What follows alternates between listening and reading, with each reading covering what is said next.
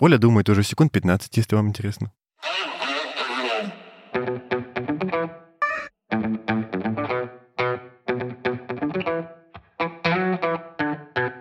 Привет, это подкаст «Раздвиньте ноги». С вами я, меня зовут Оля Крумкач, я врач-гинеколог и ведущая этого подкаста.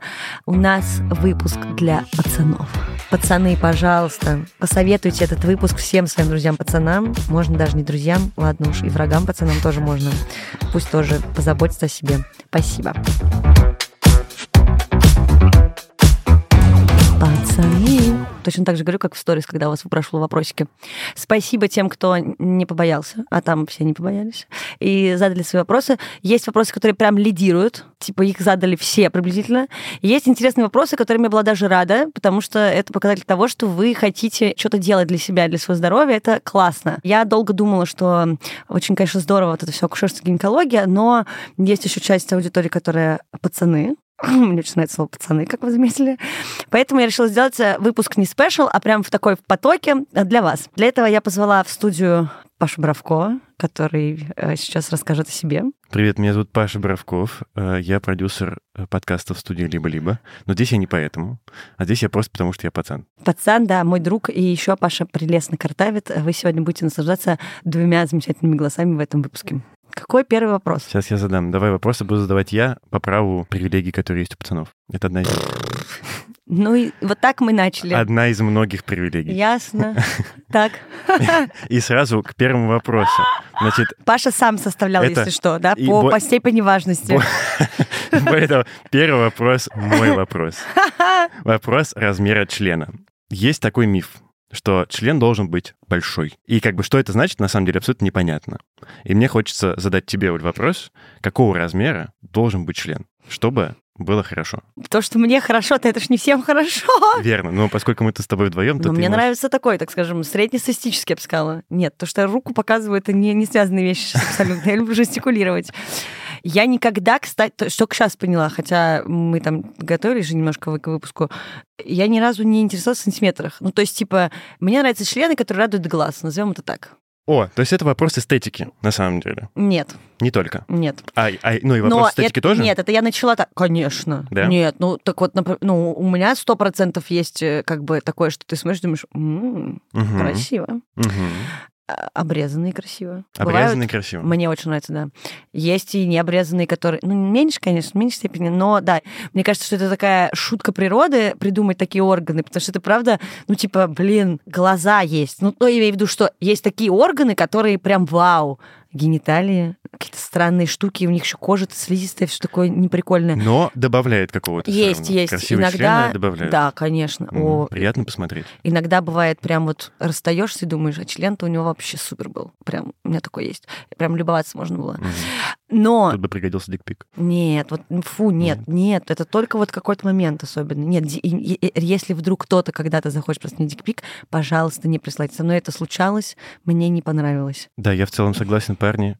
Я не очень понимаю. И Институт, Паша школу, тоже не присылайте школу мысли. пожалуйста. Да, да, да. да. Мной такого не случалось, но все равно. Я, да, но про размер, короче, никогда не было такого, чтобы я либо это обсуждала с партнером, или мы как-то мерились, или я бы такая, ну что, сколько у тебя сантиметров? То есть я даже не, у меня даже глазомер плохой, то есть я даже тебе не покажу сейчас, типа, сколько это. Хорошо, но бывало такое, что вот был чувак, или, может быть, тебе рассказывали такие истории, что был чувак, и вот, не знаю, его член был маленький. У меня были, был опыт, когда ты как бы занимаешься сексом с чуваком угу. и думаешь, ну, мы занимаемся сексом. Угу. Хорошо. При этом у меня был секс с чуваком, у которого абсолютно такой, наверное, чуть ниже среднего, и это было вау, потому что он просто офигенно... Вот такой. Да я... Вот, Ты не можешь вот даже. мне я показываю сантиметров 10. Типа, я не понимаю, у меня, нарушена эта штука. Я вот, э, я даже не помню до сих пор, сколько Еще... у меня пальцев сантиметров, хотя гинеколог должен знать. Ну, то есть, у меня плохо Еще интересно, я показываю, когда сейчас мы с Солей это обсуждаем, я показываю скорее длину члена, но не говорю про толщину, хотя это тоже явно довольно да, важная вещь. Да, нет, я считаю, что, да, это то, что мы начали обсуждать, да, там красота, все остальное.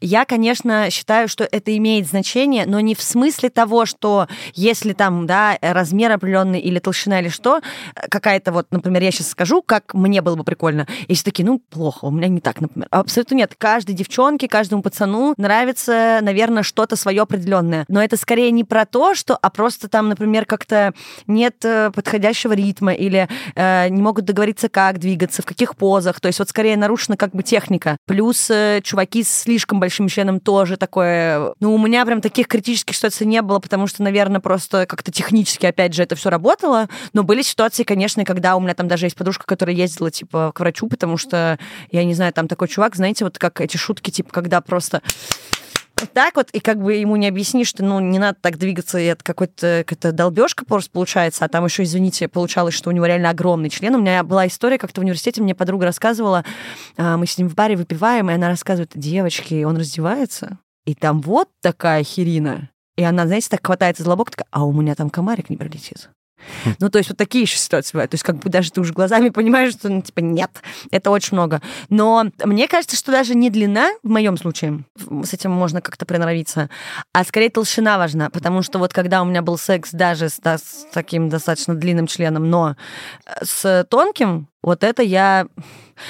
У меня даже был такой случай, когда секс не получился, потому что я как бы потрогала рукой член и поняла, что вот как бы нет этого, знаете, ощущения, что ты что-то такое... Я даже не знаю, какой пример привести. Ну, ты берешь какой-нибудь тяжелый предмет, и иногда бывает прям тебе кайфово, что ты его держишь в руке. Вот типа такого не произошло, я такая, угу, угу, угу. Нет, ну ладно, что ты как бы потрогала член, и тебя это там, не знаю, не возбудило, но сам секс, вот с тонким членом тебе было некомфортно? Нет. Угу. То, на что давит, например, индустрия секс-игрушек, условно, э, один из фактов, э, чувство какой-то тип наполненности, условно. Вот у меня, наверное, это работает. То есть мне, мне нравится, когда я как бы ощущаю предметы, угу. так сказать всеми частями своего тела. У меня был опыт, я как-то раз спросил девчонки, после секса мы лежали с ней и просто начали обсуждать всякие... Вот все те самые стыдные вопросы, на самом деле, которые обычно партнеры не обсуждают друг угу. с другом, а, или даже не просто партнеры, а там друзья не обсуждают друг с другом разнополые. И вот я стал ей задавать те вопросы, которые были интересны мне, а она стала задавать не те вопросы, которые были интересны ей про пацанов. Так. Всем рекомендую, чуваки, сделайте это. Это очень интересный разговор, много нового можно узнать. Да вообще, блин, да все любят эти разговоры. Да. Они просто не признают, что они это обсуждают. Да, да, да, да, да. Ну, просто если у вас не было такого опыта, очень рекомендую. я спросил у нее то же самое. Вот как тебе кажется, какой размер член должен быть у чувака исключительно из твоего личного субъективного опыта? И она начала описывать мне довольно подробно, что действительно члены бывают очень разной формы, что он может быть толстый в основании, там, худой в конце, что он может быть длинный и толстый, или, ну, короче, все возможные варианты пропорций возможны, и что для нее тоже первичен толщина, что это как бы доставляет некоторое удовольствие. Он не должен быть как бы конского размера с руку, потому что ей скорее так больно и некомфортно. Он не должен быть там тонюсенький. Ну, не то, что не должен быть. Ей так было неприятно, ей было так некомфортно. Тонкий там размером с палец, но как бы некоторый средний размер, на самом деле тот размер, который есть практически у подавляющего большинства. Почему это как бы вообще этот разговор всплыл, как мне кажется? Потому что я, как человек, прошедший мужскую гендерную социализацию, Оль, могу тебе сказать, что идея мерения письками о, да. Это реальность, в смысле, like for real, это происходит в детском подростковом возрасте, в мужской среде, среди угу. пацанов постоянно. Типа, если вы занимаетесь, например, спортом, и вы там тусуетесь в одной раздевалке, в какой-то момент вы начинаете это делать. Сравнивать, говорить, обсуждать, смеяться над теми, у кого такое у меня было несколько раз в разных спортивных секциях. Всегда были чуваки с как бы с конскими членами. То и... есть ты прям типа, ну то есть ты как, ты просто такой смотришь и думаешь, ё-моё. Да, ты думаешь, о, ничего себе, какой ты крутой. Это сегодня я видела. Это типа, когда тебе там 13-14 лет, ты еще ничего не знаешь про секс, еще ничего не знаешь про то, что на самом деле с этим да. делать, но ты уже думаешь, что, блин, наверное, наверное, я какой-то не такой. И потом идешь первый раз заниматься сексом с девчонкой и думаешь, блин, мне так стыдно, потому что у меня, вот я видел того чувака, у него прекрасный там какой-то член замечательного размера, а у меня вообще даже не близко. Ну вот. Есть, значит, некоторая вот эта идея, что, ну, как бы член должен быть какой-то солидный, большой. Ну вот, когда я разговаривал с девчонкой в постели, mm-hmm. ну и в целом, как бы жизненный опыт показывает, что нет, это, конечно, редко вопрос огромного члена. Да. Это вопрос нормального члена. Это... Этого вполне достаточно. Какого-то среднего размера, чуть Но меньше. не что-то сверхъестественное. Абсолютно точно нет. И ты правильно сказала, то же самое сказал мне человек, с которым мы были в постели, что ну, разумеется, там вопрос техники — это всегда в первую очередь, плюс даже это не всегда про технику, а просто про близость и про какой-то ваш интим, который между вами возникает. Это в сто раз ценнее, чем любой размер, если вы как бы... Если им правильно пользоваться, нет. Интим, приват может быть кайфовый, но если все равно им неправильно пользоваться, не соглашусь. Может быть офигенное там угу. все, ну, как бы условно, помимо пенетрации еще куча всего существует. Да, да, да, вот я про это. Но, например, я секс без пенетрации... Не очень любишь. Ну, как бы, да, типа, чувствуешь один... разочарованно. В смысле, что секс тебе кажется не, не, как бы, не настолько классным, сколько он Ну, как быть. бы да, но да. вся как бы то, вот все, что не пенетрация, может быть вау, но я не соглашусь на долгосрочную историю, если типа все супер, но просто да, ты так сказал, типа все может быть вау, и как бы это компенсирует. Нет, это для меня, например, это не компенсирует. Просто надо иметь в виду, что в принципе не, тоже не всегда можно как бы разделять. При этом есть куча ситуаций, когда людей устраивает только половина процесса или вообще какие-то определенные практики, и это тоже окей. А, здесь как раз тот вопрос, то, что мы хотели акцентировать, что опять же надо об этом говорить, но вопрос, как об этом говорить? Да, да, да. Что вы хотите обсудить, когда ты спрашиваешь про какого размера член да. тебе? Или на самом деле ты спрашиваешь про то, как тебе нравится. И тут дальше, ну, как бы... Мне, конечно, вот эти все разговоры, типа как круглый стол по-серьезки про секс с партнером не очень прикалывает, но кому-то, наверное, заходит. Ну, ну да. то есть как бы просто ну, да, надо найти какую-то свою, да, какие-то на, на свою волну. Типа не так, что вы такие в ночнушках с блокнотиком сидите. Ну да, да, да. Короче, да, надо просто искать пути, как это все обсуждать. Мне кажется, э, проблема, да, в том, что еще и надо понять, что тебе это нравится, потому что некоторые сформулировать не могут. Ну да. И тут очень удачно следующий вопрос. А как делать куни? Самый распространенный вопрос в мужской среде, в среде всех, наверное, кого я знаю. Как это правильно делать? Какие есть неправильные и правильные действия, которые совершают пацаны? Здесь не Пункт было... первый. Нет, нет, здесь не было вот этой вот, знаете, список литературы в конце статьи, который я изучала для того, чтобы ответить на вопрос. У меня абсолютно пусто сейчас вот в ноутбуке на позиции этого вопроса, потому что, мне кажется, это то, как мы шутили в предыдущих выпусках, что мы не можем рассказать, как правильно делать, э, да, и как сексом трахаться, и что вообще происходит, потому что это сугубо ваше личное дело, что вы хотите и как вам нравится. И что там ваш партнер будет с вами делать, или ваши партнеры. И вообще, короче, тут нет единого мнения. А я могу рассказать, что было у меня. С удовольствием Паш послушаю. такой, да. Конечно. Ради этого мы и собрались. Первое. У нас э, с подружками есть теория, которая называется теория медуз. Она родилась э, из того, что, например, один раз, еще будучи в школе, у меня был молодой человек, ну, возможно, вот так можно назвать, мы с ним целовались, короче. Можно, Уль, сто процентов. Все. Ну, я тоже так думала, говорила, что мы парень. Нормальный стиль.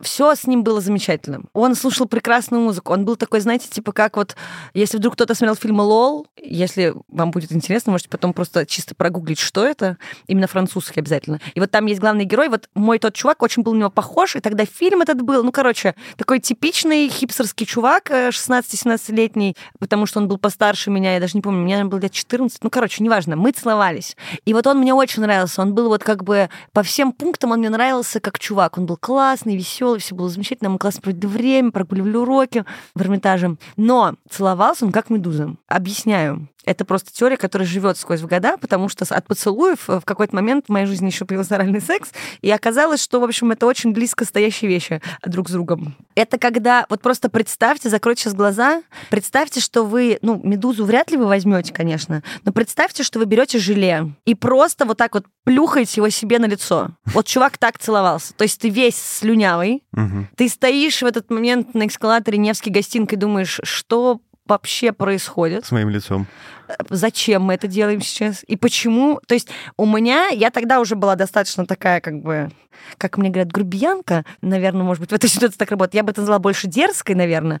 Я помню, что я как-то раз даже взяла вот его подбородок и сказала, так, вот сейчас мы делаем, как я показываю, либо это кого-нибудь устраивает, либо как бы мы больше никогда в жизни целоваться не будем. Угу.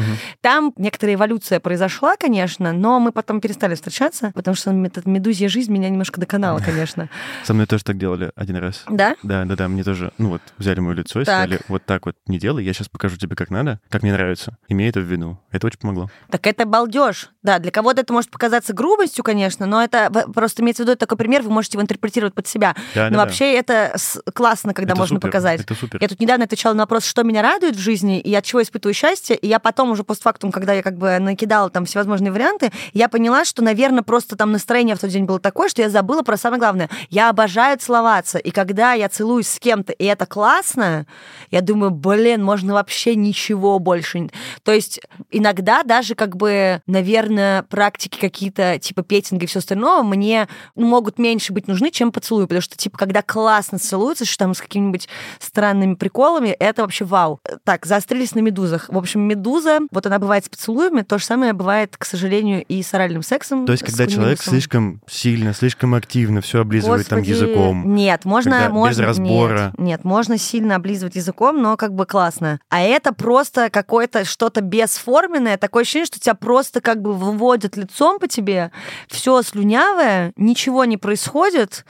И самое главное, точки соприкосновения никакой нет. То есть, типа, чувак вообще не понимает, где он находится и какие там топографические ориентиры вокруг. Вот, то есть проблема в том, что когда чувак делает так, как медуза, как ты говоришь, Да. он не знает, чего нужно касаться. Он не знает, что, не знаю, нужно трогать языком клитор, или нужно как-то надавить на капюшон, или нужно, что еще там, какие есть приколы. Ты расскажи. Что угодно. Да, ну, да тут, мне кажется, нечего рассказать. У всех все разное. Кому-то нравится промежность, кому-то нравится еще какие-то штучки про себя рассказать подробности не буду. Хорошо. Но есть примеры ситуаций, когда ты знаешь, что вот у тебя сейчас будет там секс с кем-нибудь, и ты знаешь, что там этот чувак, допустим, там, не знаю, полгода расстался как с девчонкой со своей, с которой они там 6 лет были вместе. И скорее всего, скорее всего, он будет заниматься сексом с тобой так же, как с той девчонкой. Ну, потому что Ну, у конечно. него есть паттерн, ему, Ну, скорее всего, тогда... Вот. Надо понимать, что не все, конечно, и не каждый раз, но если вы начинаете заниматься сексом с разными людьми,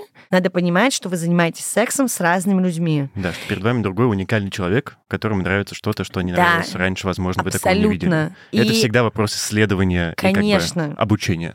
Но когда-нибудь будет создана энциклопедия про пацанов от девчонок, такая желтая страница, то, скорее всего, там можно будет найти будет информацию о том, что из раза в раз... А это будет по фамилии, там можно будет Конечно. себя найти? А, да, прикольно. это шутка, которая, я не знаю, уже Прикольно. сколько ей лет. Каждый раз смеемся, что это просто неэтично, но вообще мы могли бы уже давно. Это был бы огромный такой увесистый просто том. А, как, а потом- Миллионным а потом, а потом как советская библиотека. уверен. У каждого бы дома стоял. И мы бы бы- сделали приложение на этом Да. основании, чтобы ты мог сразу чекать. Господи, конечно. И там был бы еще, знаете, можно поставить себе радиус, как вот, да, ты ставишь радиус, прила- типа, внутри Садового кольца, Петербург и окрестности.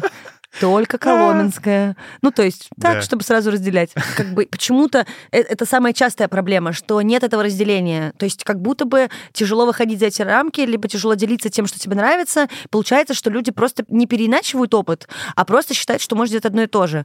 А элементарно, да, с тем же, ну, как бы это и с это любой оральный секс, но мы сейчас говорим конкретно про девчонок, строение половых органов немножко разное, да, у кого-то разная чувствительность, у кого-то, опять же, да, у пацанов там типа крайняя плоть, не крайняя плоть, тут свисает, там болтается, у девчонок тоже, у кого-то больше половые губы, у кого-то меньше, у кого-то клитор тут, у кого-то там, кому-то нравится поглаживание, кому-то нравится, там, не знаю, покалывание, кому-то нравится кусаться. Ну, то есть это все, типа, не может быть по одной и той же схеме.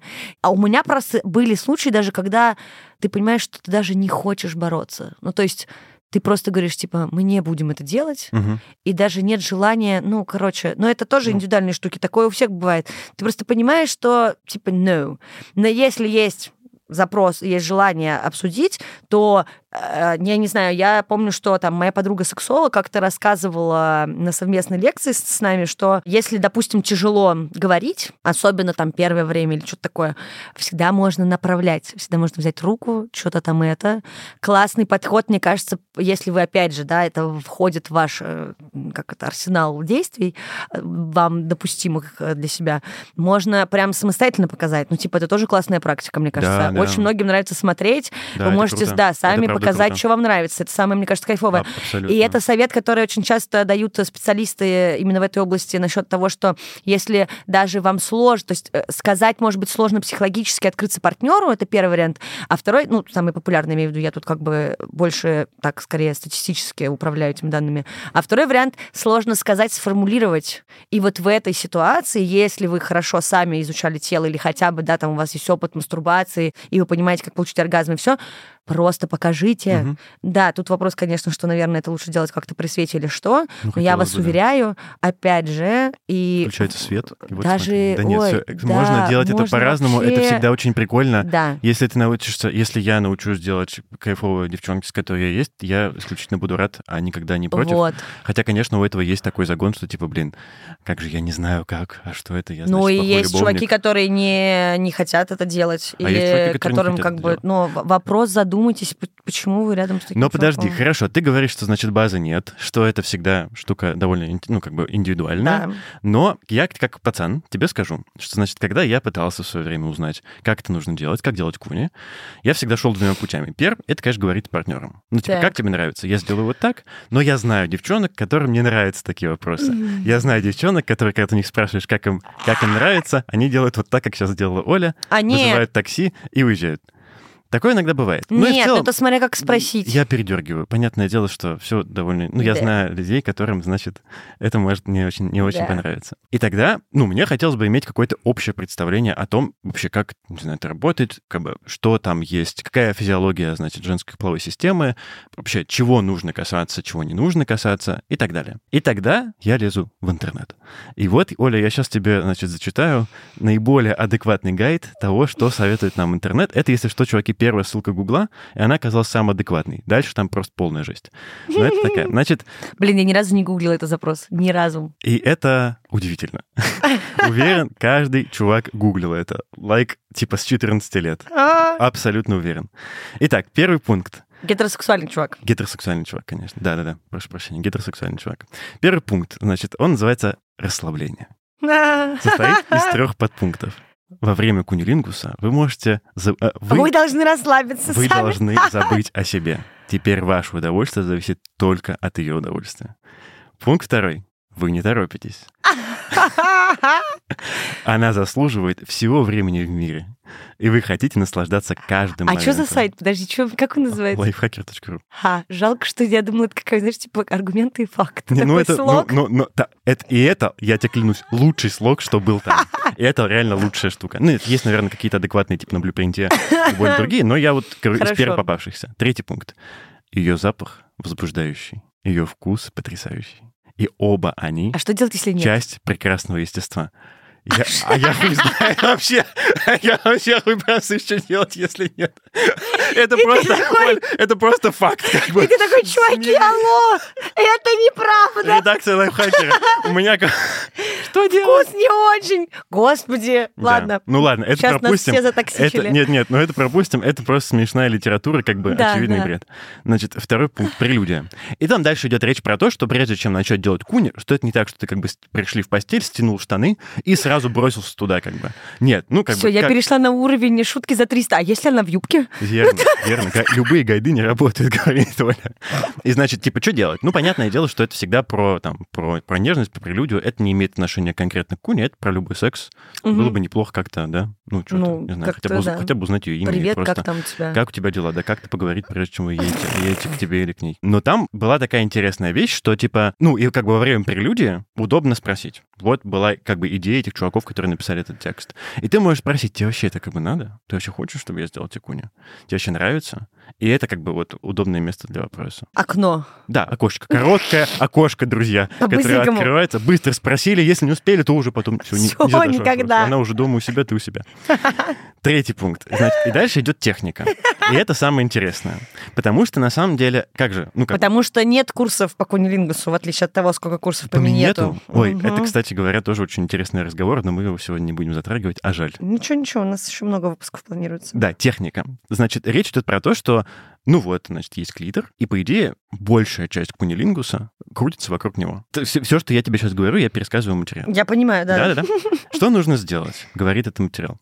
Ну, понятное дело, что вы, значит, опускаетесь головой туда, а дальше Туда. У нас подкаст называется «Раздвиньте ноги». Ты «Раздвиньте опускаешься э, головой к вагине. к вагине. Правильно. Туда. Опу- Они же потом будут говорить «туда». Опускаешься головой к вагине, Да. и дальше тебе нужно языком или губами ласкать клитор или вокруг. Тут тоже с клитором такая штука, потому что я знаю много девчонок, которым вообще не нравится, когда до него дотрагиваются, которым, ну, для которых это Ну, которых, скорее... наверное, гиперчувствительность Да, да, да, да, да, да, да. Тоже был некоторый опыт интересный в моей жизни, когда я первый раз с этим столкнулся. Оля зевает, ничего страшного. Я после дежурства. Когда я первый раз с этим столкнулся... Вот, значит, э, Ладно. э, ну, как бы девчонка просто как бы отдернулась. Да, она говорит, типа, ой, не, не трогай там, пожалуйста, не, не трогай. Так, понятно, что как бы для человека, для кого-то это, это прям очень неприятное ощущение. Так. Вот, и с этим, ну, тоже надо быть окей, просто имейте в виду, Да, просто знать, что такое тоже Да, да, знаете, что такое бывает, что это как бы это Это не абсолютно... значит, что Дело не в вас, дело как бы не то, что вы... Дело не в тебе, дело во мне. Конечно, милый, все ты все правильно делаешь. Ты, замечательный любовник. У меня такого никогда, не было. Никогда не было. Да, Сейчас все пацаны. такие Все сидят и такие, думают, Ебать. вот так вот, блядь. что она имела в виду. Короче, и дальше, типа, ну, соответственно, ты опускаешься головой к вагине и трогаешь Мне кажется, это языком. будет крылатой фразой после выпуска. Опускайся головой к вагине. И трогаешь языком или губами клитор. И как бы как это можно делать? Можно то, что, ну, знаете, как бы засасывать его в себя внутрь. Так, ну, как бы, как... Это как бы похоже на то, как ставить засос. Как бы, так, си- Господь, засосы ставили в 14 лет. Ну, какая разница? Как бы, техника та же. Ладно. Вот, ты как бы сильно втягиваешь и так немножечко зажимаешь между языком и губами. И кому-то это нравится. А можно двигать языком, как правило, сверху вниз, но тут есть такой технический нюанс. А, во всех гайдах пишут, что это нужно делать довольно долго, что, в принципе, кунилингус — это не про минуту, не про две, что если вы хотите, чтобы это было прям прикольно, и чтобы, не знаю, девчонка получила оргазм, хотя это абсолютно не обязательно. Ну или просто как бы, чтобы девчонка, там, партнер ваш расслабился, и вот как-то... Сейчас д- д- девчонки такие, чуть не обязательно. вот это, это- сейчас ты подожди, сейчас ты на все ответишь на это. Мне очень интересно знать, что ты по этому поводу думаешь. Значит, это нужно делать какое-то время. 5-7 минут двигать языком вверх-вниз — это очень тяжело. Как бы язык сводит в этот момент.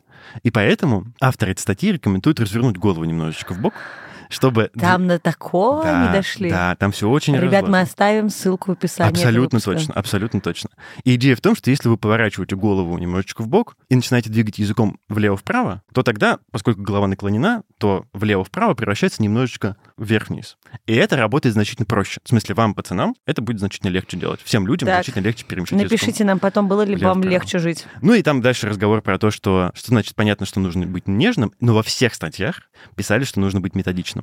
И это, правда, очень интересная Значит, вещь. методично. Сейчас объясню. Спасибо за вопрос, Ольга.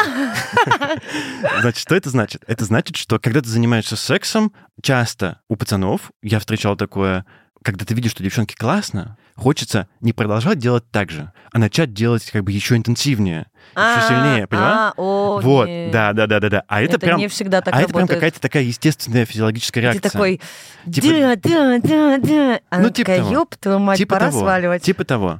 Ну, а при этом как бы вообще-то идея ровно в другом, что если, чувак, тебе посчастливилось найти тот, значит, тот ритм. ритм, то в том моменте, когда вот девчонке хорошо, когда твоему партнеру, твоей партнерше хорошо, Держи эту держи позицию. и, сука, не теряй. Вот реально, запомни все, как ты сейчас стоишь, не как бы вообще не расслабляй ни один мускул, займи то положение, в котором ты есть, как бы и не меняй его. И, собственно, идея ровно в этом, что как бы если вот ты понял, что вот, вот то, как ты делаешь конкретно сейчас языком, губами, все что угодно, пальцами, там про пальцы тоже есть большой пассаж, все, что ты делаешь, девчонке нравится, не меняй стратегию до того момента, пока тебе не скажут, что все, спасибо, э, было великолепно. Да, собственно, про пальцы. Ну, тут есть всякие физиологические подробности про то, что, например, прикольно облизывать спайки, Кого? спайки губ, я так понимаю. Это вот часть чуть выше клитора. И в этом смех всех этих, всех этих гайдов, потому что там настолько подробно описано места, в которые нужно нажимать, давить, крутить, что Боже, это превращается прошу, в какой-то, знаешь, не- в, в- да-да-да, в разбор, я не знаю, платы или в, в разбор телефона. Как бы, Потому come on, секс так не работает, пацанов. конечно. Не-не, это подход автора... э, Автор автора- лайфхакера. Автора лайфхакера. Э, не, Это слишком. Да, это слишком. Собственно, мне тоже, когда, когда я читаю все эти статьи, я думаю, блин, это не бывает настолько детально. Вы там как бы в моменте, в замесе всегда как-то разбираетесь на основе того, что чувствует партнер. Но раз мы говорим про какие-то основы, и главное, раз мы говорим про то, каким способом я, как пацан, могу вообще что-то узнать про, про мир Куни, то я сталкиваюсь с такими гайдами, и поэтому их интересно обсудить. Согласна. Да. И дальше, значит, речь идет про то, что здорово кому-то нравится, когда во время куни еще э, используются пальцы. И можно, например, ну, там, не знаю, с проникновением э, как-то ласкать вагину, раскать клитор. Можно находить точку G, да, которая не существует, но вот в то место, где теоретически должна была бы быть, то есть, значит, это передняя стенка, вот на нее можно надавить или там как-то пульсировать, или немножечко нажимать, ну, короче, да, как-то вибрировать там пальцами. Это тоже прикольно. Вот говорит об этом автор статьи. И дальше цитата. «Женщины — существа хрупкие, деликатные, и кунилингус для большинства из них не совсем то, что меня для мужчин». которому мужчины потенциально готовы 24 на 7. Мне понравился этот тейк, что мужчины готовы к мне 24 на 7. Пацаны, не знаю, как вы, а я-то не а я готова. нет. Уверен, вы тоже. Есть масса случаев в жизни, когда вообще у пацанов есть чувство. Это такая, как бы... Да нет, ну мы знаем, знаем. Зна- Да? Мы там были, И конечно. мне просто как-то сказали во время секса, что как бы ваш вообще секс — это вопрос исключительно фрикций, исключительно трения, и как бы, чувак, что ты вообще здесь? Какие чувства, родной, милый мой? Вот такой гайд. Что ты думаешь? Где правда, где ложь? Расскажи. Что сделать с ним? Удалить? Никогда в жизни не смотреть на него? Или можно, Да нет, или ну, можно как-то полезно Нет, использовать? я думаю, что гайд полная херня, конечно, э, с точки зрения того, что я не очень понимаю, ну, типа, какие выводы я должна сделать, прочитав гайд. Ну, типа, вот там они написали. Это приблизительно э, может сработать, а может не сработать, как бы Ну, типа- одинаково Типа ты, непонятно. ты, ты пробуешь вот таким образом, Да, а дальше начинаешь нет, смотреть. Ты можешь пробовать э, любым образом без гайда. Типа, они там не раскрыли ничего сверхъестественного. Типа, куча есть всего, я думаю, и так витающего в воздухе. Явно к моменту твоего первого кунилингуса ты как бы понимал, что есть э, письки, есть рты, и как-то можно что-то с ними делать. Вот на это- таком уровне, конечно же. Ну, Но это хотелось подожди. же, понимаешь? Но подожди, так хорошо, хотелось бы, знаешь, мне и операции хотелось бы с первого раза научиться делать.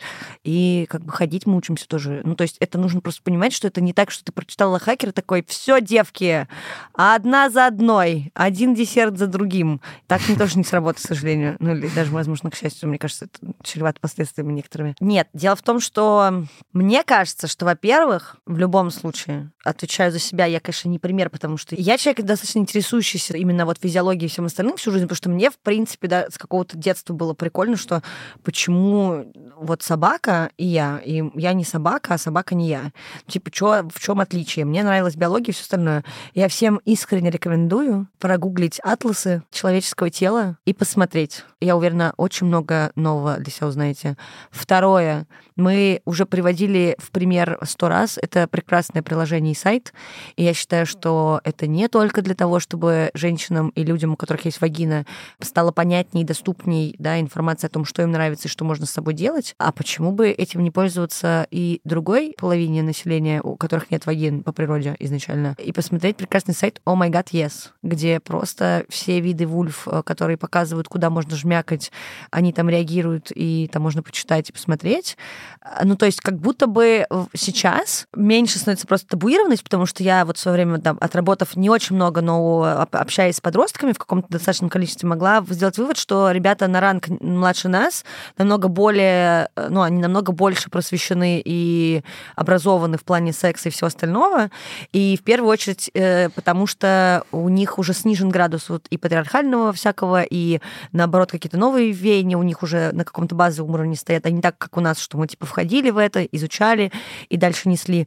И плюс как будто бы для них это более естественно понимать, что, где и как это выглядит. Поэтому Они не так невежественны, как были мы, когда ничего не читали, ничего не изучали. я не считаю, что это невежество, Ну, я считаю это просто смысле, что- необразованность и все. Окей. И, окей, не, так и не заинтересованность, просто типа, ну как бы глупость, я бы это так назвала. Ну вот. Просто элементарно открыть картинки, посмотреть. Ну, как бы все. А дальше спрашивайте, пробуйте, смотрите, находите, типа, как это лучше обсудить, стройте эти вопросы, занимайтесь сексом. Мне кажется, что только так. Но элементарное строение. Ну, то есть я уверена, что пацаны знают, что у них есть головка члена, что у них есть уздечка, что есть вот это, вот это, яички, мошонки. Вот можете почитать, сколько оболочек у яичка. Очень занятная информация.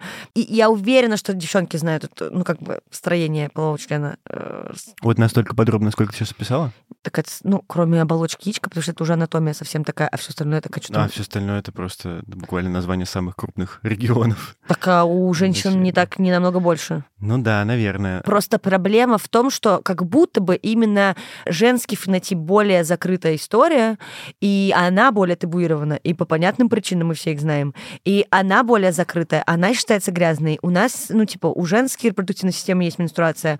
Всегда вокруг этого ходила куча мифов. И вопрос даже не только в том, типа, я не хочу обсирать только пацанов, а за то, что они не образованы и ничего не знают. Куча моих пациенток и даже мои подруги в какой-то момент признались, что они не знали, что, типа, писаем мы а, из другого места, нежели что из влагалища. И я такая, буква «Д», да ёб твою мать. Ну, то есть чего? Поэтому как будто бы они знают, что у пацанов один э, мочеиспускательный канал, в котором есть пригородка, которая делит э, семяизвержения, и, э, собственно, уретру как мочеиспускательный канал, но при этом не знают, что у них есть уретра, влагалище и прямая кишка. Мгм. И вот для меня это как бы две несостыковывающие штуки. Почему? Почему есть курсы по минету нет курсов по куни? Почему мы знаем, еще состоит мужская половая система, не знаем, еще состоит женская? Не могу тебе ответить на этот вопрос, Я но вопрос тоже. замечательный Очень, совершенно. да. Подумаем на- об этом на досуге. Да. Я, короче, к тому, позырьте сайт, мы тоже, он есть уже там где-то, мы еще раз его продублируем. Пожалуйста, прогуглите, есть прекрасный учебник, он называется «Синельников», он есть в общем доступе, это атлас анатомический, очень красочный. Есть учебники топографической анатомии. Я уверена, что есть миллиард красивых сайтов, даже у остеопатов, у тех же самых, потому что это просто красиво разрисованные анатомические ну, препараты, картинки. Зайдите на любой иностранный сайт, классный у испанцев, классный у норвежцев, классный везде. У меня, например, если вы, наверное, даже посвятите, там, не знаю, час в Инстаграме по хэштегам утерус или какие-то там около гинекологические термины, вам просто в ленте начнут выпадать классные блоги иностранных девчонок, где они просто рассказывают, что вот клитор, вот тут, вот тут, и вот так это все работает, смотрите, пожалуйста. Мне кажется, очень высокомерно это все так объяснять. Но на самом деле, когда вы хотите чему-то научиться, вы открываете YouTube. Ну, давайте так, по примитиву. Я забить гвоздь, ладно, это пап научил. Починить какую-то херню. YouTube. Либо пацан, либо какая-то помощь. Но обычно я люблю посмотреть. Захотел ну, сделать подкаст, я такая, так, что тут по подкастам?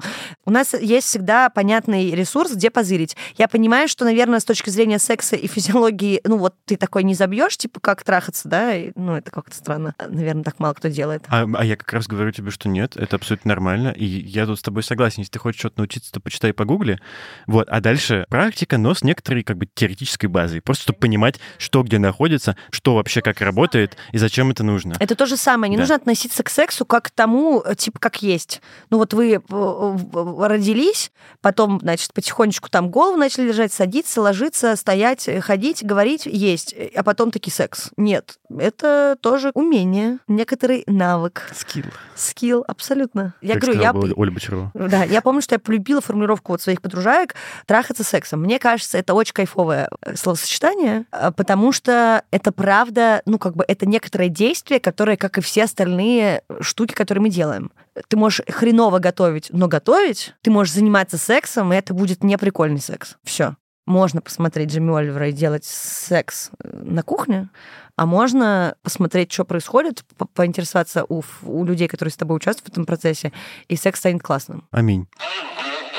Теперь, понятно, про медицину. С сексом как бы закончили, теперь сугубо медицинский вопрос от пацанов, который меня тоже очень э, интересует. Вот говорят девчонкам, что часики тикают. Очень понятная, распространенная конструкция, все об этом слышали. Но у парней же тоже такое есть, Оль, правильно? Что вообще как бы происходит с возрастом, со спермой? Начнем с того, что мужчины раньше умирают. Это факт. Да, риск инфарктов и всего остального возрастает после 30 лет. Средний возраст смерти, а начнем о грустном, сразу за упокой. Ну, короче, да, есть этот факт, есть, э, все о нем знают, потому что, ну, как бы так вот пока что идет таким образом жизнь. Пока по статистике у мужиков больше сидячего образа жизни, больше вредных привычек, всего остального. Все еще большинство профессий, которые являются опасными или какими-то там токсичными, тролливали, тоже это все мужское, мужское поприще. Но вопрос это как бы один факт. Второй факт. У нас у всех есть репродуктивная система. Часики тикают про женщин, чаще всего говорят про то, что вот типа старородящие, потом сейчас мы уже большинство знают, что есть авриальный резерв, есть ранняя менопауза, куча проблем, связанные с этим. У пацанов нет штуки такой, что сперма была, потом кончилась. Ну, имею в виду, как бы, в принципе, как факт. Мужская половая система, она не- несколько по-другому устроена. У вас это непрерывный процесс. А мы рождаемся с определенным количеством да, фолликулов, из которых будут яйцеклетки, они умирают, и месячные, короче, полные тартарары. Но с возрастом ухудшается качество любого генетического материала, в том числе половых клеток. Следовательно, сперматозоидов, спермы и всего остального. Плюс заболевания, плюс сидячий образ жизни, который вызывает заболевания, куча всего. Здесь э, первый, наверное, важный пункт, который я хотела сказать, это напомнить, что я бы, ну, нет такого, наверное, прям часики тикают, ну, как бы, что вот так не говорят, но в любом случае, да, вот этот вот грань 30-35 лет, тот рубеж, после которого статистически в геометрической прогрессии а, генетический материал становится хуже. То есть начинаются какие-то штуки, штуки, хромосомные проблемы, качество спермы ухудшается. Здесь есть сразу же базовые параметры, да, которые а, могут сопровождаться. Первое — это, наверное, ситуация а, с именно качеством а, сперматозоидов, то есть там есть определенные названия, есть такая штука, как олигоспермия, да, это недостаточное количество сперматозоидов на там какое-то количество спермы, которое оценивается. Потом есть э, астеноспермия, это когда сперматозоиды недостаточно подвижны. Есть тероспермия, там их много на самом деле. А, тероспермия — это нарушение именно в самом строении сперматозоида. То есть когда ты как бы, ну, то есть я, например, у меня был опыт работы в клинике репродуктологии, ты прям реально смотришь, то есть есть там, это условно, да, те причины, которые, точнее, те, те штуки, которые описывают бесплодие, а, проблемы со сперматозоидами. Ты смотришь, и вот они должны бегать, бегать, там, да, у них хвостик, головка, шейка, все uh-huh, понятно. Uh-huh. А тут, допустим, половина сперматозоидов стоит на месте, хотя у них вроде все части, ну, как бы не сломанные и не отсутствуют. Uh-huh. У кого-то только головка, у кого-то короткий хвост, а сперматозоидов в принципе мало, или еще что-то с ними не так. То есть качество спермы ухудшается. Это как бы факт. И есть еще совсем такое состояние, это называется азоуспермия. Это когда вообще в эякуляте нет сперматозоидов. Такое тоже бывает. В чем эта штука? Я могу некорректно сказать, потому что я все-таки не, я не андролог, но э, имеется в виду, что это качество как раз говорит о способности этих сперматозоидов участвовать вообще в функции оплодотворения. Следовательно, это бесплодие, другими словами. Это первый факт. Второй факт. Часики тикают, просто вопрос в том, что в любом случае мы не молодеем. Это то, что я говорила, когда мы обсуждали вопросы и там, да, женской половой и репродуктивной системы. Проблемы со спермой могут возникнуть в разных жизненных ситуациях, в разном возрасте. Это зависит от заболевания, от всяких штук. Это понятно. Но берем такой вариант, что не было никаких проблем никогда, но с возрастом, опять же, долго сидели, застой в мошонке и вот в этой всей области промежности, условно, яички и все остальное, нарушается выработка, сперматогенез нарушается, то есть выработка сперматозоидов. Варикоз может развиваться, это варикоз, соответственно, тоже варикоцелия, то есть это все находится вокруг э, яичек, вокруг семяиспускательных каналов и всего остального. Опять-таки нарушается секреция и выработка сперматозоидов. Инфекции половым путем. Классика жанра, опять же, приводит к тому, что нарушается эта выработка. Плюс это все еще, знаете, такое по кругу, то есть как бы варикоз, застой, простатит, инфекция, это все. Плюс это то же самое, как у девчонок, да, то есть циститы, всякая эта вот эта херня, она может быть и из-за инфекции, передающей половым путем, и из-за э, инфекции, которые вот мы называем условно патогенными. Я неоднократно тоже объясняла, что это такое. Это флора организма, которая живет внутри нас, но при определенных условиях становится патогенной. И, например, бывают такие простатиты, которые вызываются кишечной палочкой, потому что, например, а, не использовали барьерную контрацепцию во время анального секса. И как бы там стриптококи, э, хренококи, шерихия колли, и все эти виды попадают в мочеспускательный канал, доходят, собственно, опускаются вниз, вызывается простатит. Вот такие формы простатита, э, насколько я, по крайней мере, читала, одни из самых неприятных, потому что они сразу проходят в хронизацию, и, короче, это все долгая неприятная история. Ну да, но это не, это не совсем вопрос возраста, это скорее вопрос ну, разных инфекционных заболеваний, которые Да, я просто говорю, путем. что с возрастом они могут увеличиваться, потому что инфекция инфекции, но я говорю, простатит еще может быть из-за застойных процессов. Застойные процессы — это отсутствие а, регулярной эякуляции, угу. допустим, нерегулярная половая жизнь, угу воздержание, просто, в принципе, опять же, малоактивный сидячий образ жизни, нарушение обменов и всего остального. Как бы все это, к сожалению, вызывает вот эти все э, штучки, Короче, которые нам не... Пацаны, не сидим, не сидим. Это, на самом деле, основная штука, правда, потому что, ну, как бы не просто так э, ведется такая профилактика, особенно бесплодие растет, и мужское бесплодие растет тоже очень сильно угу. за последние 20 лет. Это просто полная беда.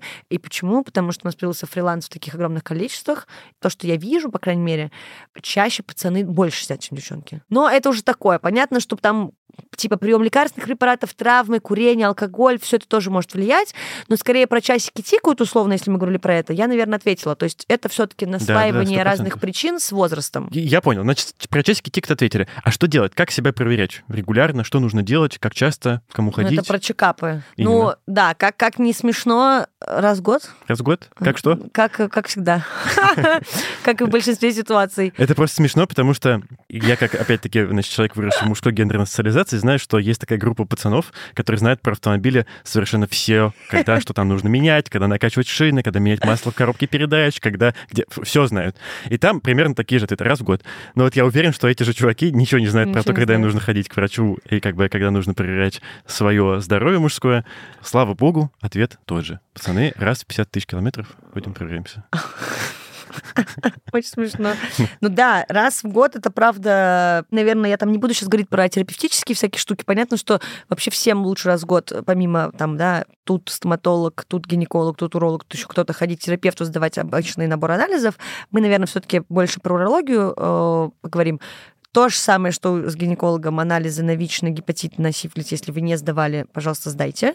А, важно понимать, что обязательно нужно сдавать э, мазок из уретра, который все так ненавидят. Это, собственно, касается э, инфекции, передающихся половым путем. В этой ситуации либо если вы ведете да, активную жизнь половую и не предохраняетесь, либо смена партнеров, либо что-то еще, либо вы решили не предохраняться барьерными типами какие-то контрацепции, или произошел какой-то казус, коллапс, не знаю, что еще. В целом это все-таки так скорее по показаниям, но если нет никаких вопросов, ну, дальше там уже идет какая-то э, ситуация уникальная, не уникальная, УЗИ, если нет никаких осложнений, то, что я читала, да, никаких хронических простатитов, как раз и вот этих всех вопросов, лишний раз никто лезть не будет, но осмотр хотя бы, да, опять-таки на варикоз, на все остальное, разговор анамнез и сдача анализов на, ну, вот мазок и либо это анализ мочи, это обязательная штука. Анализ мочи на что? Можно вместо мазка еще иногда берут просто анализ мочи. Это то же самое работает mm. и у женщин и мужчин, просто это менее чувствительный как бы анализ на да, инфекции. Да. Что? Как человек, у которого регулярно брали мазок, это довольно адовая штука. Ну. А, не, я имела в виду чувствительный анализ, в смысле чувствительный а, метод. в смысле не такой, а, точно? Чувствительный да. метод, да-да-да. я вас неправильно понял.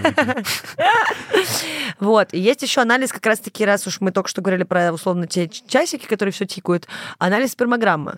Вот, спермограмму советуют, конечно, сдавать ближе как раз-таки к возрасту типа изменений. Ну, вообще, э, старше 25 можно уже, в принципе, начать раз в несколько лет сдавать. После 30 рекомендуется сдавать раз в год, особенно если вас в целом где-то в перспективе интересует вопрос вашего репродуктивного какого-то uh-huh, потенциала uh-huh. и желаний. Собственно, это анализ на, ну, анализ э, на то, чтобы посмотреть, из чего там и как состоит сперма, на ее качество. Это очень смешно, потому что я помню, что а это я все ждала, когда можно об этом рассказать. Короче, ребята, в Петербурге есть Марсово поле. Возможно, кто-то там был из тех, кто слушает. И там иногда, ну, в сезон, цветет барбарис. Я всю жизнь ходила по Марсовому полю во время цветения разных деревьев и не понимала, чем воняет. Ну, понятное дело, что сначала я ходила, когда я была там подростком, потом я уже немножко подросла еще, уже где-то этот запах встречала, но не понимала, с чем он как соединен. И как-то раз мы гуляли с девчонками, и наша общая знакомая говорит, вы понимаете, чем пахнет барбарис, когда он цветет? А мы стоим и прям, ну, воняет. И мы такие, нет. И она говорит, это стухший презик. И это реально вот такой же белковый, стрёмный запах. Ну, в смысле, сори, мне просто не очень нравится запах спермы. И вот этот, ну, такой очень достаточно специфический Подожди, запах. запах стух... что значит стухший ну, презик? в смысле спермы просто. Сперма. Да, угу. да. И вот когда... Стухший презик. Почему? Ну, он лежит, типа, уже там какое-то время, не знаю. Интересно. Я помню, что просто мне это заело в голове. Также я проходила как-то практику, опять же, в клинике ЭКО и все такое, ПВРТ. И там была комната, где сдают, э, собственно, анализ на спермограмму. Господь, там воняло просто отвратительно. И всегда было смешно смотреть за очередью на сдачу спермы, потому что, ну, сдается, понятно дело, путем э, мастурбации. Это такой маленький кабинетик с такими смешными кожаными диванчиками. Там лежат какие-то очень старые порно-журналы. Туда заходят по одному, и это такие, знаете, обиженные судьбой мужики. Они заходят туда абсолютно без лица, бледного цвета, с опущенными глазами, выходят такие, знаете, разгоряченные, румяные. Немножко так волосики прилипли к лбу, абсолютно с отсутствующим взглядом, вот, и, собственно, потом там лаборантка эту баночку забирает, несет в... Ну, Это там, ужасно. К... Вот ужасное смотреть... описание человека. смотреть, значит, под микроскопом, вот, и, конечно, это как раз-таки, ну, то есть если э, яичники нужно смотреть на УЗИ, сдавать гормон на анализ, чтобы понять виральный резерв, э, считать фолликулы и все, здесь все просто. Э, подрочил, под микроскоп посмотрел, все выяснили, все хорошо или нехорошо. Понятное дело, что там по показаниям дополнительно УЗИ простаты, ректально, тактально, как хотите, а, массаж простаты, а, что там еще, не знаю, что делали. Короче, миллиард всего. Дополнительно могут назначаться гормональные всякие анализы, потому что щитовидная железа тоже, в общем, у нас у всех она существует, она может как-то проявляться. Анализ на тестостерон при необходимости. Ну и, в принципе, какие-то уже дополнительные штуки. Единственное, что хотелось бы рассказать про спермограмму еще, что тут есть э, рецепт. Пожалуйста, интересуйтесь, если вы захотите, а я, пожалуйста, всех прошу и очень рекомендую поинтересоваться этим вопросом и сходить сдать спермограмму, особенно если вам уже не 18 и вы ни разу этого не делали. Здесь э, советуется половое воздержание три дня, собственно, как и с сексом, когда вы пытаетесь завести детей. Не нужно это делать каждый день, потому что сперма, так сказать, знаете, должна настояться. Вот. Также, конечно, следовательно, как и при сдаче, мне кажется, большинства анализов, не рекомендуется курить и пить накануне. И никаких разогревающих штук, то есть ни саун, ни бань, ни соляриев, не знаю чего еще, как раз-таки, чтобы не было вот этого подогревания, потому что на этом фоне то же самое, как при варикозе, повышается внутри температура, сперматозоиды могут умирать. Ну и считается еще, что нужно не нервничать, там вот это вот все, но это уже такие совсем минимальные погрешности дачи анализа. И правда, мне кажется, это достаточно интересно. Ну, то есть мне кажется, что почему бы не проверить? Здесь нет просто второй точки зрения. Нет но никто ответа. не сдает. Да, конечно, потому что не принято. Не, ну, даже такой мысли как бы в голове. Я знаю вот только, я, я вот знаю я, только одного пацана. Я, конечно, в шутку сказал про чуваков, которые как бы занимаются автомобилем, но не занимаясь своим телом, но как бы в шутку, да не в шутку. Разумеется, большинство именно таких, по крайней мере, среди моих друзей, не буду говорить за, за весь ну, мужской да, род. Да. Но, но я тоже среди своих близких как бы пацанов Согласись. знаю только одного, который реально сдает. И э, это, это ты, ты, ты на него мы, повлияла? Мы, мы, мы как-то там обсуждали, и он такой, блин, прикол, я пойду сдам. Конечно, конечно. И как бы, почему нет? Мне кажется, почему нет? Абсолютно. Слава богу, у тебя есть подкаст, и ты можешь рассказывать другим пацанам тоже. Отправьте Подписывайтесь, этот выпуск, друзья. Отправьте этот выпуск Всем своим друзьям, пацана... пацанам. А вот ты упомянула массаж простаты. Расскажи про него, пожалуйста. Что это за процедура такая, зачем ее делают, и вообще, что там за такой удивительный мир? Сразу сделаем скидку. Я сейчас выступаю тем человеком, который тоже почитал. Ну, то есть, да, как бы я хотела в свое время быть урологом-хирургом. Мне, так скажем, очень ярко дали понять, что не стоит мне этого делать. Там был очень интересный набор аргументов, почему. Вот. А, но я при этом присутствовала как раз на массаже простаты. На учебе об этом тоже говорили, показывали. Я правда хотела, мне именно нравилось с точки зрения как бы хирургических дел, как всегда, эта специальность. Но я, конечно, наверное, не очень понимала, вот как ты такой подходишь, говоришь, а, сейчас я вам пальцы в жопу засуну, чисто посмотреть. И чувак такой... Конечно, к вашим услугам. И ты такая, 15 косарей с вас. Вот там на кассе оплатить, пожалуйста. Да нет, ну мне кажется, что это, это наверное, сложнее работает. Я точно знаю, что почему, соответственно, соответственно, очень мало хирургов, например, урологов женщин, потому что, ну, как это я со своим, там, не знаю, эректильной дисфункцией mm. или хламидиозом запущенным, от которого у меня уже все отвалилось, mm-hmm. и, жопа тоже отвалилась, пойду, допустим, какой-нибудь там молодой красотке, которая будет это все рассматривать. Да. Это же ужас. Ну, вот как бы... Но, с другой стороны... Не совсем я с этим согласна. Да, приятно. Она нормализует все твои чувства и говорит, да, ты как бы, вот я врач, ты пациент, все в порядке. Ну, это вряд ли, конечно. А что там, охует, ахует, и, господи, боже мой, что вы нет, себе... Ну, никто ну, не... конечно, нет. Я боюсь, что мало кто просто из врачей такой, не переживайте, что нормально. Скорее ну, всего, это просто как бы пропускается. Я уточнила, когда этот вопрос отправляли, да, типа, что вообще, там так и звучало, что по массажу простаты. Я надеялась, что это вопрос как бы именно медицинский. Мы как раз, когда с Пашей обсуждали, он тоже меня спросил, это типа касается сексуальной практики или нет. Мы сейчас именно про медицинскую сторону вопроса. Касаемо сексуальной практики, думаю, что с этим вы уж разберетесь. А, пробуйте э, массаж простаты, пробуйте засовывать пальцы в разные места, в которые вам хотелось бы, чтобы вас засунули пальцы. А, не стесняйтесь, пользуйтесь латексными перчатками, салфетками, чем хотите, дезинфицируйте все, что вы засовываете куда-то перед тем, как вы это будете засовывать в другие места. На вкус и цвет, как говорится, мы все все знаем.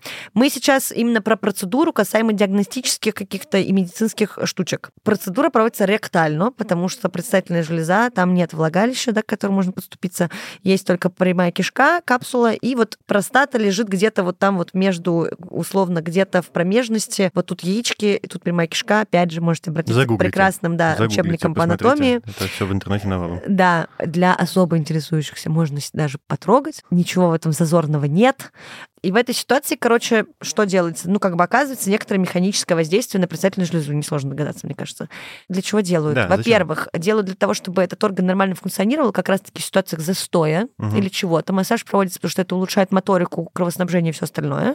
Избавляет, соответственно, от э, каких-то осложнений, связанных с тем, что там идет неправильное кровоснабжение, отток и все остальное. То есть те же простатиты, воспалительные штуки, профилактика рака и все остальное. Что с ним еще прикольно, да, что почему как раз-таки первое, о чем мы еще все подумали. что-то прикольное есть. Нет, ну я имею в виду, что все, как в смысле, что мы тоже это обсуждали, что это еще и сексуальная практика, условно. При правильном обращении с правильными людьми, так сказать, это может вызывать еще дополнительную стимуляцию, это у, как это ускоряет э эякуляцию и все остальное.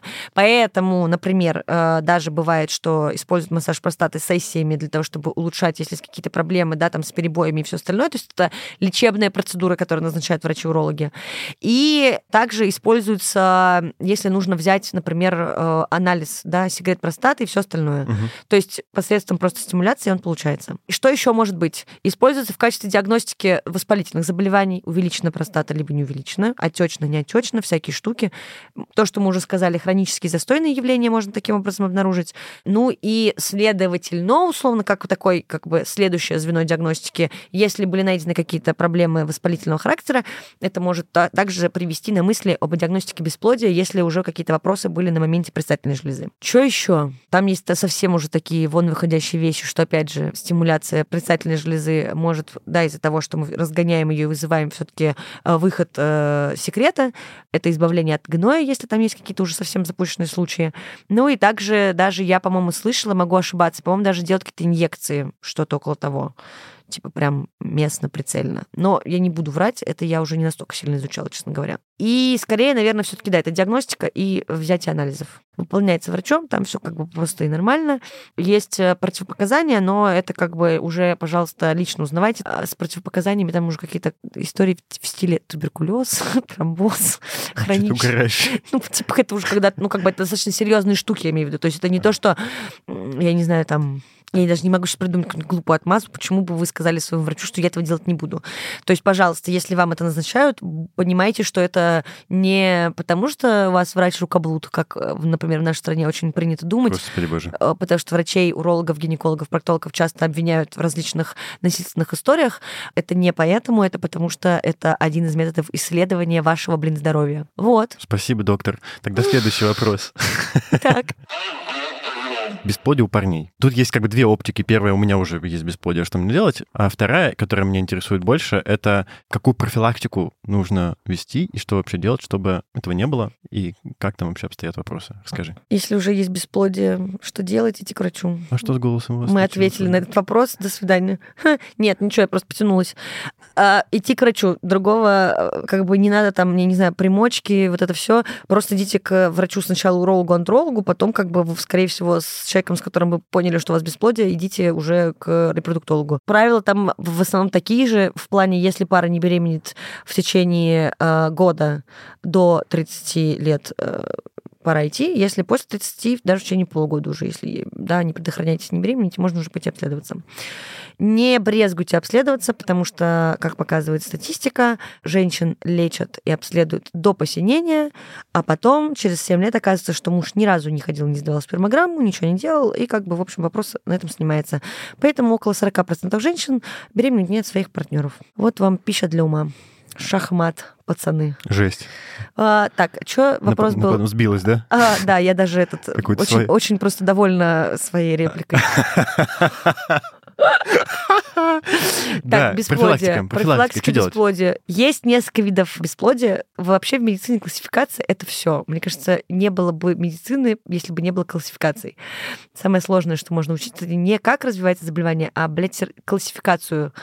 Бесплодие бывает секреторным, то есть что-то связано с тем, что вырабатывается обтурационным. А? Какие словечки пошли? Когда что-то где-то перекрыто, да, и есть какой-то барьер, почему не происходит выхода чего-то явно полезного для того, чтобы бесплодия не было. И иммунологическое бесплодие. Это? Это я сейчас расскажу, подожди. А, извини. Да. Извините, пожалуйста. Ага, се- Рука поднята. Да-да-да, при сек- мы, мы, мы, мы услышали ваш вопрос. Про секреторную я уже сказала, да, здесь всякие штуки бывают. То, о чем я уже говорила, варикозы, штуки, когда нарушается, в общем, секреторная функция производства сперматозоидов, выход спермы, всякие вот такие вот вещи. Водянка может этому провоцировать, когда есть нарушение между оболочками и тканями, опухоли. После паротита той же свинки, про которую очень многие знают, моя мать до сих пор шутит, мой папа болел свинкой, у них с матерью три ребенка, отец периодически все еще апеллирует шутками, э, хоть у нас у всех одинаковые носы и все остальное, папа такой, «А, а мы не знаем всей правды. Хорош. Это вторая шутка моя копилочка. Вот, дальше. Короче, какие-то аномалии и вещи, которые провоцируют нарушение выработки спермы или чего-то еще. По поводу обтурационной, слово мне очень нравится. Здесь, э, как я уже и сказала, что-то блокирует выход. Это могут быть кисты, опять же, опухоли, это могут быть злокачественные штуки, это могут быть какие-то рубцовые послеоперационные истории, да, то есть где-то что-то нарушилось. Либо это может быть недостаточность тех же клапанов, перемычек, там в каналах много всего, тонуса, то есть получается, что даже что-то производится, что является там семенной жидкостью, сперматозоидом, чем угодно, но найти выход оно не может. То есть не происходит эякуляция, либо она там как-то неправильно происходит, что-то пошло не так. Тоже куча всего, и здесь важно, что, к сожалению, и простатит тоже может влиять на такой фактор бесплодия, поэтому, как всегда, повторяю в десятый раз, обследуйтесь на инфекции, предыдущим половым путем, проходите ежегодный осмотр, потому что простатит, как и многие воспалительные заболевания, может течь смазанно и не совсем с симптомами с яркими, потом это перестает в хроническую форму, и вот вы ужимаетесь 5 лет с этой проблемой. Дальше. Иммунологическое бесплодие. Самое интересное, что ничего не понятно. Встречается редко, слава тебе, Господи. И связано с тем, что как и часто это бывает при иммунологических заболеваниях, система иммунная, да, система защиты организма вырабатывает какие-то антитела против спермы. Все ясно, понятно, такое часто, слава богу, не встречается.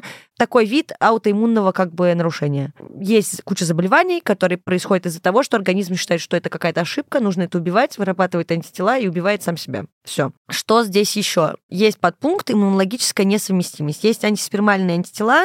Это уже ситуация, когда, например, не было бесплодия до этого, то есть встречаются два человека, они пытаются завести детей, например, у них есть дети от предыдущего брака, а у них ничего не получается. При этом ничего не находят, никаких причин как бы объективных. В этой ситуации могут поставить идиопатическое бесплодие, то есть ХЗ, почему оно случилось. Один из факторов может быть иммунологическая несовместимость. То есть, например, организм э, да, а, женский как-то предотвращает а, поступление или жизнеспособность сперматозоидов или чего-то еще.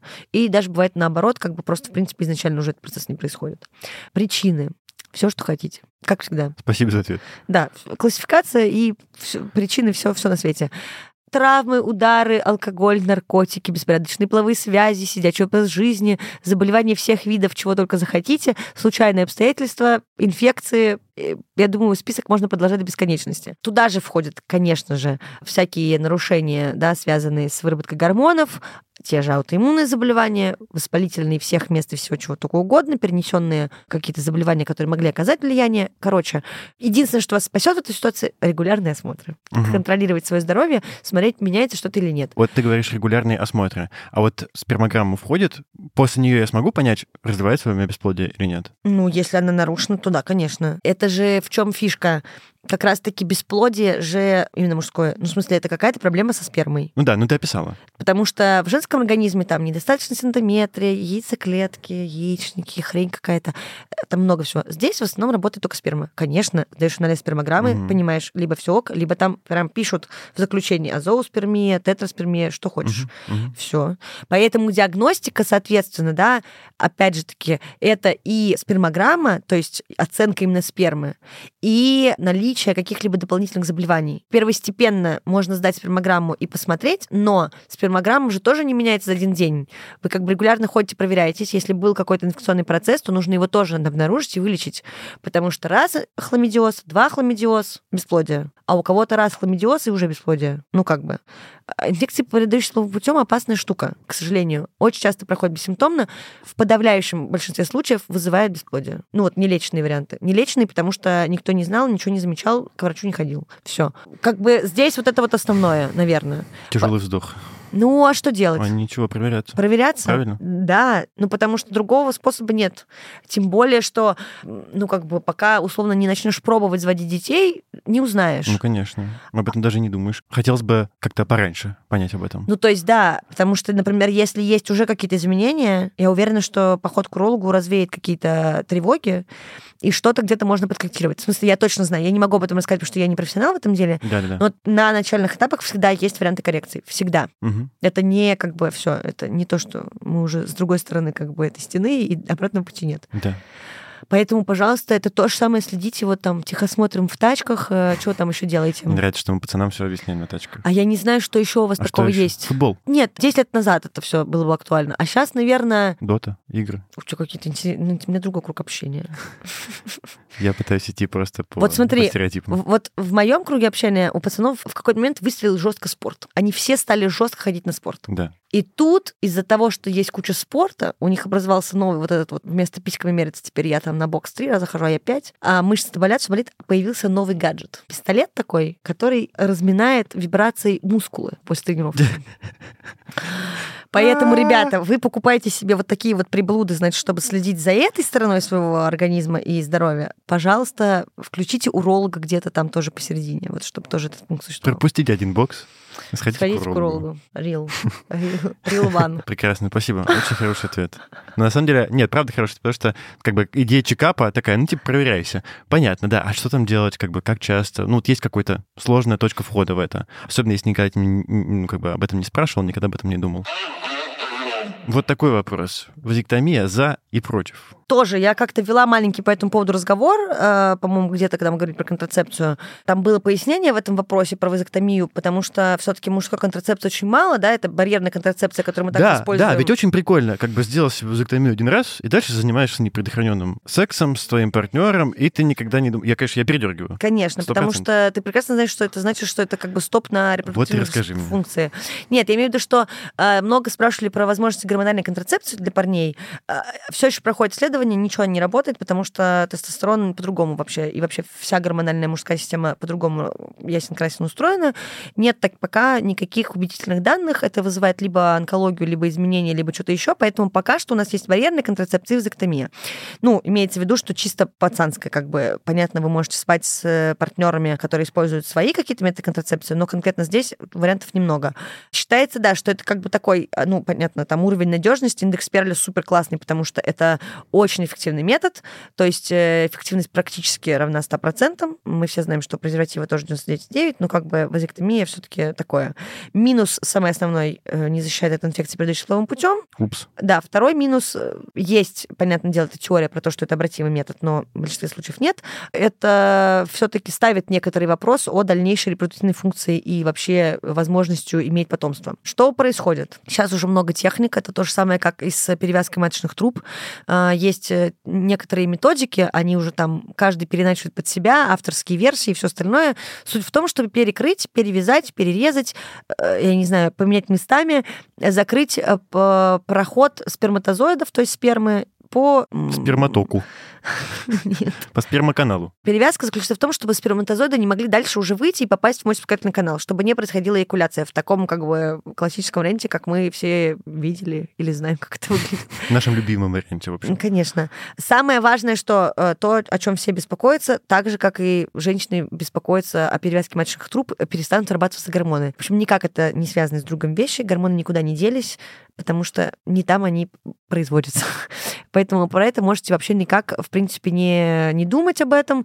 Ни эрекция, ни половое влечение, ни оргазмы не зависят от перевязали или не перевязали что-то, сделали вазоктомию или не сделали. Сейчас есть даже такие данные статистические, есть такие исследования, связанные с тем, что спрашивали конкретный вопрос, как поменялась сексуальная жизнь. И так как снижается уровень тревоги, и чаще всего к этому методу прибегают именно те мужчины, которые все-таки ведут какую-то стабильную половую жизнь с, с одним партнером, ну там, либо с несколькими, но это какая-то вот суперстабильная ситуация, где не нужно пользоваться дополнительными методами контрацепции, конечно, секс даже становится лучше, потому что что? Потому что фактор тревоги намного меньше, нет вот этих дополнительных дум и переживаний, все супер. Но опять же, всегда говорю, что не люблю соцопросы и вот эти странные статистические данные, но я уверена, что это работает точно, так же, как и в ситуации, когда грамотно подбираешь ну, любой контрацептив, неважно какой он по происхождению, потому что не паришься, что можно залететь или что-то там произойдет. А, Проблема с вазоктомией еще есть какая? Ее нельзя сделать с полточка. Ну, то есть ты не можешь прийти и сказать «Hello, я хочу вазоктомию». Потому что есть законы, и, например, в частности, в России эту операцию могут проводить э, мужчинам, достигшим 35 лет, при наличии двух или более детей. Вау. У нас, э, да, Потому что она может повлиять на Ну, конечно, детей можно не так, иметь что потом больше. детей уже больше Да. не будет. Ага, хорошо, печально. Это специально, да, документ, осведомляющий о том, что это необратимый метод, ну, как бы все-таки предполагается. И вот такие правила. Стерилизация у женщин тоже, да, по показаниям, бывает, конечно, по желанию, но вот по идее и по закону тоже при наличии детей все такое. Не по возрасту, там про детей. Ну, как бы такое. Но есть же обратимая вазектомия. Да ну это херня какая-то. После того, как были эти новости про аборты, про то, что в США вводят закон, по которому женщины не могут распоряжаться своим телом по какой-то дикой причине, э, я видел э, новости о чуваках, которые делали вазектомию в ответ на эту меру. Раз, значит, э, законы идут таким образом, то я сделаю вазектомию, чтобы у нас с тобой не было никаких рисков случайно забеременеть. Потому что ты теперь не можешь сделать аборт, поэтому я иду на такую штуку. Но потом, если мы захотим, то я смогу э, снова быть отцом. Вообще вазоктомия считается э, методом необратимым, но есть операция как бы обратная вазоктомии. Сейчас все данные говорят за то, что это в конкретных ситуациях, опять же, вот эти авторские условно методики, то есть нужны к хирургу, который сделает так, и потом он же переделает условно. Это в хирургии вообще частая штука, то есть то же самое, как, например, рекомендуется приходить снимать швы к хирургу, который эти швы накладывал, потому что, возможно, там что-нибудь, не знаю, в виде своей буквы завязал, только он сможет развязать. И в среднем доля успешных как бы зачатий и последующих беременностей, соответственно, после обратной вазоктомии, это где-то 50% случаев. То есть сказать, что это полностью обратимо или полностью необратимо, это невозможно, потому что вы полностью разрушаете понятную структуру, по которой организм работал. Срастется обратно, будет работать 50 на 50. Жесть. Поэтому никто как бы здесь не скажет. Да, понятно. Есть интересная штука про показания и противопоказания. Ну, как бы вот то, что есть показания, кроме добровольного желания. Я не нашла достаточно убедительных данных, чтобы это можно было показать или как-то посмотреть. Потому что всегда есть еще обратная сторона вопроса. Например, а, есть показания к стерилизации, да, к перевязке вачных труб у женщин. В случае, если последующая беременность угрожает жизни. Ну, это достаточно частая ситуация, когда противопоказанная беременность, противопоказанные роды, может быть предложена вазектомия как метод решения. Но чаще всего все-таки делается перевязка труб, потому что Мгм, как бы, ну, мгм. люди расстаются. Да, да, да, потому что более надежно. Да. дело. Плюс, ну, это как бы что-то из Евгеники, как делали раньше принудительно. И сейчас это, конечно, не является показанием. Генетические какие-то штуки. Ну, то есть, как бы в случае угрозы, это какие-то консилиумные штуки далеко не везде. Ну, то есть, тоже может идти как в ряде этих показаний. В целом, никакие болезни и ничего такого сюда не входят. Есть при этом противопоказания. Во-первых, конечно же, абсолютно нежелание пациента. Это понятная ситуация. И, как у нас говорят, то есть это я почему хочу озвучить, если вы до конца не поинтересовались, что это такое, зачем, пожалуйста, не принимайте это решение, ну, как бы вот как, что я буду на завтрак. Я не люблю всегда эту тему в разговорах э, с точки зрения того, что я как бы с одной стороны врач, а с другой стороны я еще и современный тип человек, но жизнь, правда, настолько странная и неожиданная, что, мне кажется, настолько радикальные методы, это не всегда, наверное, стоит поспешных решений, потому что можно быть child-free, и это вообще есть люди, которые так, ну, то есть не меняют свою позицию, это окей, есть наоборот, но вы никогда не знаете. Как будто бы здесь стоит все-таки немножко подольше подумать. То же самое, как и, например, э, с перевязкой труб. Очень часто, да, пациенткам говорим, что нет таких прям показаний, и она говорит, нет, все, мы с моим мужем, все, как бы, вот у нас двое детей, мне достаточно. Потом какой-то еще муж другой появляется. Ну да, понятно, что всегда, когда ты, короче, обрезаешь все свои возможности, в данном случае, видимо, буквально, то Просто это, тут это- прям эта очень много опасная. споров. Да. Очень много споров. Очень часто это импульсивно. Даже там внутри медицинской комьюнити, как об этом рассказывают, очень часто к этому прибегают вот так вот как бы. Но на самом деле операция несложная, супер малоинвазивная. Там уже через пару дней буквально все ок. Я читала какую-то смешную статью, типа как отзыв чувака, знаете, вот как бывает на ну, в- в этом в Тиньке журнале. Сходил, купил, посмотрел, потрогал, готово. Вот там было такое в стиле сделал вазоктомию, через три дня перестала тянуть, через четыре дня мастурбировал, через там неделю занялся сексом. Ну, как бы все ок. Вы также все с вами в порядке, кроме одного, что просто нет риска э, условно кого-то обрюхать, назовем это так. Обрюхатить, сказал акушер-гинеколог. Ну, не знаю, как еще назвать. Знаешь, ты кто-то забеременеет. Оплодотворить. Оплодотворить. Нет, нет. А, да, кстати, важный момент. Напомню, эффективность близится к 100%. Я видела женщин, которые беременели с, с чуваками, у которых вазектомия. Я видела женщин, которые беременели на всех видах контрацепции, в том числе на перевязке маточных труб. Осечки, слетела лигатура, плохо проведена операция, что угодно. Последний. Говорят, что тестостерон влияет на выпадение волос. Вот я лысый, как колено человек. Я спрашиваю тебя, Оль. Ну, я как бы задаю не свой вопрос, но мне тоже интересно. Это правда? Связано ли наличие тестостерона, его уровень, вернее, с моим лысением? Это даже не то, что тестостерон, а есть э, дигидотестостерон. Всегда все вещи и элементы в организме, они как бы из одного в другой протекают. И вот тестостерон синтезируется, ресинтезируется, как это правильно называется, в дигидотестостерон. И вот при повышении его уровня может происходить выпадение волос, так как он сбивает работу самого волосяного фолликула. То есть это не так, что типа высокий тестостерон, лысый мужик. Нет. Или там типа лысый мужик, много тестостерона, очень мужественный. Нет.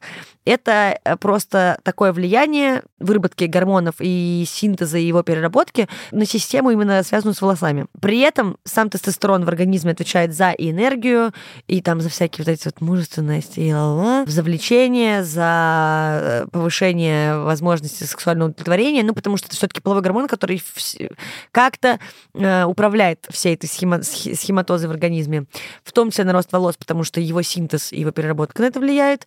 А, ну и здесь выработка жира, масса тела и кровоснабжение. То есть э, половые гормоны еще хороши тем, что они все-таки немножко регулируют систему кровообращения и как-то снижают риски всяких заболеваний. Но к 20-30 годам в среднем, там разброс большой. Не кислый такой, да. А, да. Количество тестостерона начинает немножко уменьшаться. Ну, потому что все-таки половые гормоны пиково, они как бы в половое созревание, потом они должны как-то выровняться, и происходят некоторые изменения. Дальше с годами ничего не вырастает, только снижается, и появляется такая штука, как свободный тестостерон, то есть тот, который циркулирует в организме в свободном доступе. Он как бы поглощается, вырабатывается, поглощается. И в этой ситуации как бы просто надо понимать, что вот он как раз и будет участвовать в разных синтезах. И только 5% тестостерона из всего, что есть, превращается вот вот, вот пресловутый э, дигидотестостерон, который отвечает за волосяные фолликулы. Это производное отвечает за рост волос в э, вторичные половые признаки, ну, то есть, типа, другие места, где есть овласенение. Поэтому, опять же, да, например, там у нас, у женщин же тоже эти гормоны в некоторой степени вырабатываются, поэтому у нас есть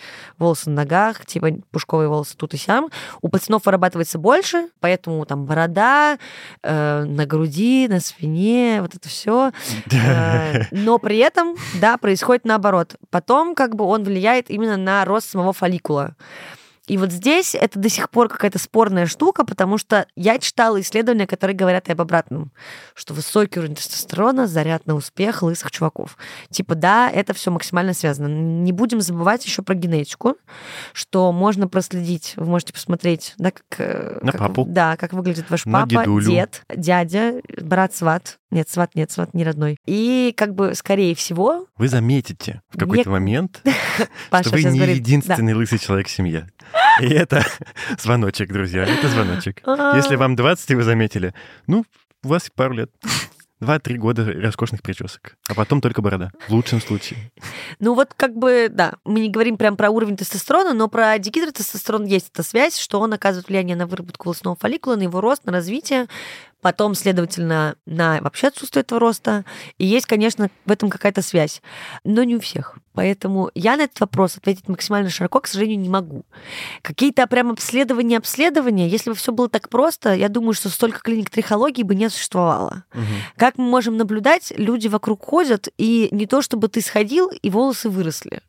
То есть это достаточно тяжелый процесс, его сложно как-то регулировать и управлять им. Есть, конечно, пересадка волос, и опять же, я не знаю, как точнее это объяснить, но вы можете приклеить, да, что-то, но как бы если вы все еще приклеиваете на плохую поверхность, есть шанс, что оно отвалится. Здесь как будто бы тоже волосы можно пересадить. Но вариант того, что все проживется и потом не перестанет так же, да, умирать, допустим, как бы было изначально, абсолютно не факт, что так будет. Вот и все. Ну, даже если так не случилось, пацаны, ничего страшного. Ничего Да. страшного. Это Жизнь правда. продолжается. Это правда. Не вижу никакой э, проблемы так сильно по этому поводу переживать.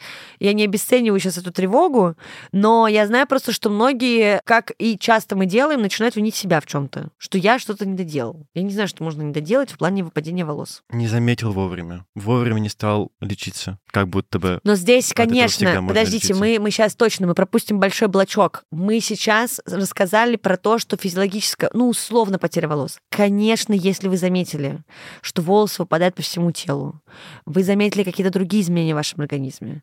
Мы все, те, кто, например, болели ковидом, тоже э, замечали, что меняется состояние. К сожалению, есть куча заболеваний, которые тоже способствуют выпадению волос. И это может быть что угодно, от обычных э, вирусных инфекций, которые тяжело протекали, и да, у вас все-таки организм активно реагирует, вплоть до обширных опухолей. Поэтому, пожалуйста, не брезгуйте лишний раз обратиться к специалисту. Возможно, это будет э, звоночком к ранней диагностике какого-то другого состояния. И, и не пугайтесь, я сейчас не хотела вас испугать. Мгм. Потому что представила, что я слушаю подкаст, и в конце говорят, ну и рак. Как бы рак очень часто вызывает все, поэтому... Да, да, но это любой как бы конец э, чтения в, в интернете, чего угодно. У вас конце ты как бы заходишь, первая ссылка Гугла, нажимаешь э, посмотреть. И там такой, знаете, фейерверк, шарики, у вас спидорак. Да. Весь research по поводу того, чем болею я, заканчивается приблизительно так. Потом я звоню подруге и говорю, ну, это все, это все. И она мне говорит, а я вчера родинку расковыряла, я умру? Да. И я говорю, нет. Она такая, умру. Спасибо, что послушали этот выпуск. Я надеюсь, мы максимально ответили на ваши вопросы. Жизнь без спидорака. Мне было прикольно сделать такой выпуск. Паш, спасибо тебе большое, что ты согласился поучаствовать. Пожалуйста. Тебе понравилось? Очень. Отлично, мне тоже. Надеюсь, вам тоже понравилось, и что вы дослушали до конца, потому что Потому что три видно... шутки я нач- на- насчитала, которые надо было прослушать. Да нет, просто видно, что не все дослушивают до конца. И я не понимаю. Видно, я все вижу. 87% только дослушают до конца. Это, конечно, очень много, но нет. 13 эти процентов. Оло. Мы вас видим. Короче, сейчас опять начнется.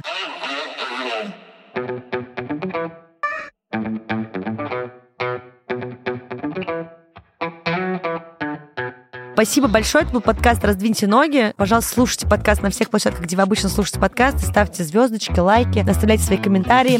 Пишите, пожалуйста, в Телеграм-бот «Раздвиньте бот» с вашими предложениями, аудиосообщениями, историями, вопросами и всем, чем захотите. Можете написать там мне привет передать. С вами была я, меня зовут Ольга Мкач, я врач-кушер-гинеколог и ведущая этого подкаста. Спасибо. Пока.